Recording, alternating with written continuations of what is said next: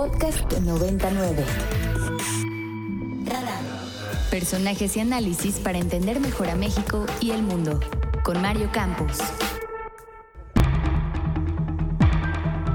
Que el presupuesto del metro no solo no se ha reducido, sino que se ha aumentado. Entre 2022 y 2023, el sistema de transporte colectivo Metro aumenta su presupuesto en 857 millones de pesos. Y comparado con 2021, el crecimiento presupuestal es del 25.5%, pasando de 15.684 millones de pesos a 19.687 millones de pesos. Y vamos a platicar de este tema, del presupuesto del metro, con Mariana Campos, ella es la coordinadora del programa de gasto público y rendición de cuentas de México Evalúa. Querida Mariana, qué gusto, feliz año, ¿cómo estás? ¿Cómo estás, Tocayo? Me da mucho gusto saludarte. Eh, felicidades a ti, a, tu producción y, por supuesto, a toda tu audiencia. Gracias, igualmente, Mariana.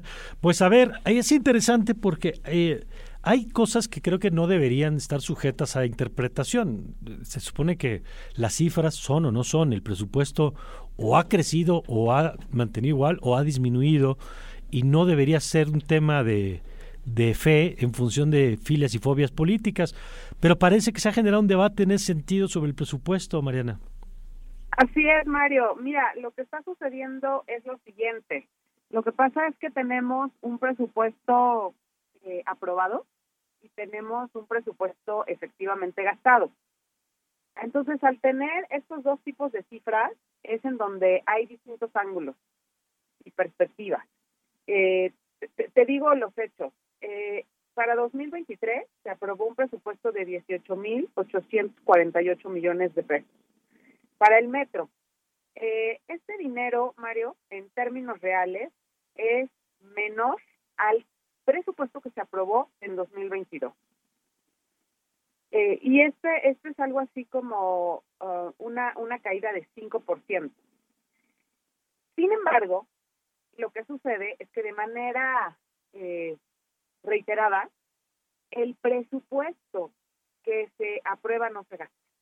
Es decir, sufre recortes el, presupuesto del metro, de tal manera que si tú comparas este presupuesto aprobado para 2023 con lo que se ha ejercido, eh, por ejemplo, históricamente entre 2016 y 2021, ese promedio de, gasto ejercido en el metro es de 16.633 millones de pesos en términos reales. ¿no? Okay. ¿Qué sucede? Que entonces este presupuesto que se aprueba en 2023 es mayor que el gastado históricamente. Yo pienso que la jefa de gobierno quiso tomar este ángulo para afirmar que, ha crecido, que creció el presupuesto en 2023. Sin embargo, pues creo que creo que este ángulo no es válido, ¿no? porque como no se cumple el presupuesto aprobado, usualmente lo que nos digan para 2023 en el aprobado no cuenta mucho, Mario. Claro. Porque, porque pues a saber cuál va a ser. Entonces, a ver, en los hechos, en lo ejercido ha disminuido. En lo ejercido, eh, lo que tenemos nosotros, por ejemplo, es que en 2000, em, el promedio histórico, por ejemplo, de 16.633 millones, es el promedio histórico de 2016 a 2021. Si tú ya ves algún año en particular, no, no, el, no, el, eh, no el promedio, sino ves algún año en particular, en 2021 el ejercicio aumentó en relación a 2020, porque 2020 fue un año trágico. O sea, 2020 se gastaron alrededor de 13 mil millones de pesos porque cayó la venta de boletos por la pandemia, algo que mm. le sucedió a todo el mundo. Claro. Y en lugar de que se compensara con mayor subsidio, pues no se hizo y ve lo que sucedió unos meses después en 2021. ¿no? De hecho, nosotros tenemos una nota muy interesante que habla del caso Nueva York y cómo en Nueva York se resolvió el problema. ¿Cómo lo hicieron allá?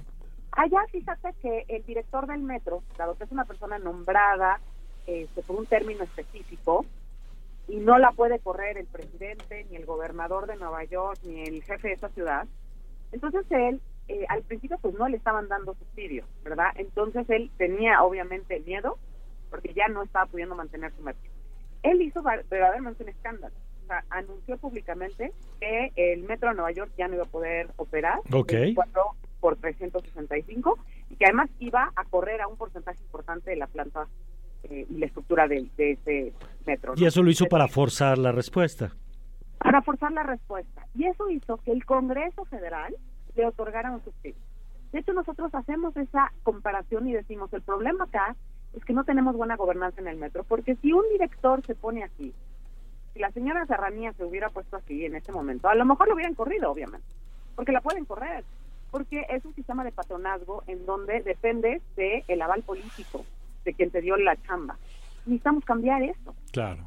Entonces no solo es un tema de, de dinero, es un tema de gobernanza, porque claramente el metro no es prioridad y no se están tomando las decisiones que se debieran tomar. Mariana, buenos días, te saluda Alfonso Cerqueda. En este tema de rendición de cuentas, eh, ¿cómo ves el tema, el acceso a esta información, el tema de transparencia, precisamente para vigilar el uso y de los recursos que se asignan? Mira, yo creo que tiene que mejorar, sin duda. Eh, primero que nada necesitaríamos eh, un diagnóstico en este momento independiente que nos pudiera decir realmente cuáles son los déficits en términos de necesidades de inversión que tiene el metro para superar su rezago y su obsolescencia. Entonces, ¿cuánto necesita eh, el gobierno de la ciudad invertir para atender ese rezago? Y luego necesitaríamos tener, obviamente, mecanismos eh, de participación ciudadana, de vigilancia sobre informes de operación del metro por línea, sobre el gasto ejercido por línea, eh, en donde hubiera un comité integrado por operadores, por autoridades, proveedores, usuarios, que permitiera ventilar los problemas que hay atrás del metro, porque lo que nosotros vemos en las redes sociales son, pues ya sabes, se ventilan cosas como que los operadores se quejan de que no cuentan con las herramientas adecuadas, ¿no? Pues no, debería de pasar en un comité vigilado por ciudadanos en donde pudieran participar los medios, ¿no? De tal manera que conociéramos con mayor detalle lo que sucede. Al día de hoy no tenemos ahorita todavía eh, que no es el cierre de enero, todavía no tenemos cuántos se ejerció en 2022. ¿no? Entonces, quizás necesitamos tener mejores tiempos en el reporte de información, o sea, tener prácticamente información en tiempo real. Oye, ahora déjame plantearte algo, porque platicamos temprano eh, con Fernando Espino, el presidente del Metro, y él decía que el problema es que el presupuesto está, decía, ya etiquetado y entre los problemas de eh, entre lo que se ejerce, lo que ya está comprometido en la operación del día a día eh, y lo que se pierde a veces en los subsidios, decía, no hay recursos para las cosas necesarias y hay cosas que están eh, equipos que están rebasados, que tendrían que haberse cambiado desde hace muchos años, y no hay un presupuesto para eso. Entonces, mi pregunta es si puede seguir operando el metro en, bajo las reglas y las formas en las que ha operado hasta ahora, o si dado a lo que estábamos viendo, tendríamos que hacer un replanteamiento, pues no sé si desde el modelo de financiamiento, de la cantidad de recursos asignados, de la, del plan, digamos, como de largo plazo del metro, porque si no parece que estamos resolviendo como la inmediatez y los problemas parece que son mucho más de fondo, ¿no? Totalmente, Mario. Por supuesto que tenemos que hacer un replanteamiento. O sea, creo que el presupuesto del metro no está considerando que eh, muy posiblemente es insuficiente.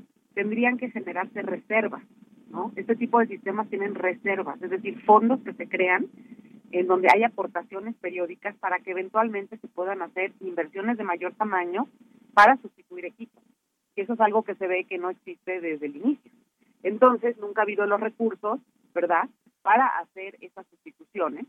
Y ahorita, pues con esta obsolescencia, estamos viendo lo caro que puede ser en vida, ¿no? Y en términos de seguridad para los pasajeros. Entonces, habría que replantear la manera en la que se presupuesta eh, para el metro, considerando fondos de reserva que permitan estas inversiones a lo largo de su, de su operación y eviten que lleguemos a niveles de obsolescencia como los que estamos eh, observando. Entonces, eh, por eso es que yo insisto en que debe haber un diagnóstico en donde nos podamos en este momento saber el nivel de obsolescencia, cuáles son las necesidades de reinversión que requiere el sistema para poder irlas atendiendo a la par de crear cambios en la gobernanza que nos garanticen que conforme se vayan atendiendo estos rezagos, vayamos también teniendo el presupuesto de operación y nutriendo esas reservas de manera adecuada, ¿no? Este, entonces, eh, sí hay cambios muy de fondo que hacer en este, en este tema. Ya, muy bien. Mariana, gracias como siempre. ¿De qué, María? Hasta luego. Gracias. Mariana Campos es la coordinadora del programa de gasto público y rendición de cuentas de México Evalúa. Para más contenidos como este, descarga nuestra aplicación disponible para Android y iOS o visita ibero909.fm.